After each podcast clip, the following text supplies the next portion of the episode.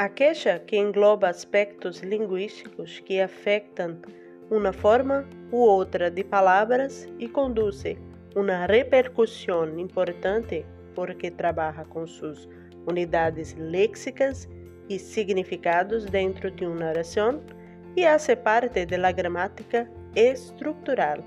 Sabe o que é? Olá, meu nome é Eriton. E meu nome é Amanda. E hoje vamos falar sobre este aspecto que existe em los estudos del espanhol, la morfología. Bueno, ustedes podem perguntar-se, ¿por que estudar morfología?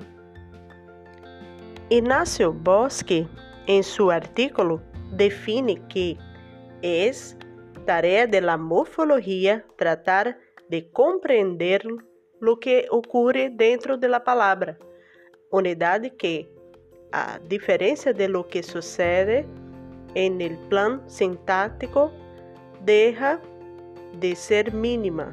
La morfología penetra, por tanto, en un terreno de análisis que no afecta a las funciones sintácticas. Es decir, la morfología expone que el origen de la unidad hace sentido para los que estudiam e traem a oportunidade de aclarar seu significado, facilitando suas diferentes formas. O estudo atribui também uma representação mais ampla de la compreensão. Agora vamos falar sobre uma variante linguística existente no nordeste do Uruguai, cujo território tuvo uma forte presença de colonização portuguesa desde o século XVI hasta século XIX, quando houve uma confirmação de censo, segundo o artículo de Elisa Sim, en el libro La Língua Espanhola, Normas e Usos. Estamos hablando del portuñol, que surgiu como um resultado linguístico derivado de hechos que hoje se manifestam em los dialectos portugueses em Uruguai. Dialectos estes abreviado em alguns livros para DPU.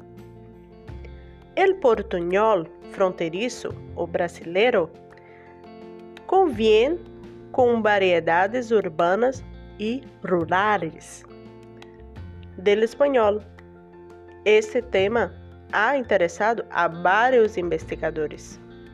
Os aspectos sociológicos estão delimitados por las disputas entre Espanha e Portugal, que lutaram por possuir parte do território americano, cujo entendimento solo se dio quando ambas firmaram o Tratado Preliminar de Límites. Parte do éxito de sucesso se dio porque estes pueblos solavam ter uma relação tranquilas, propiciadas por matrimônios transfronterizos, cruce de la fronteira por razões de sua saúde, comércio, educação ou contrabando, que acabaram por favorecer a interação linguística. É necessário dizer que esta integração se deu independientemente de las relaciones de los estados y que esta integración lingüística constituyeron las variedades mezcladas de portugués y español. Es decir, así como el español ha causado una mezcla en el portugués en el lado brasileño de la frontera, también el portugués cambió el español en el lado uruguayo. Cerramos por aqui. Muitas gracias e hasta o próximo podcast.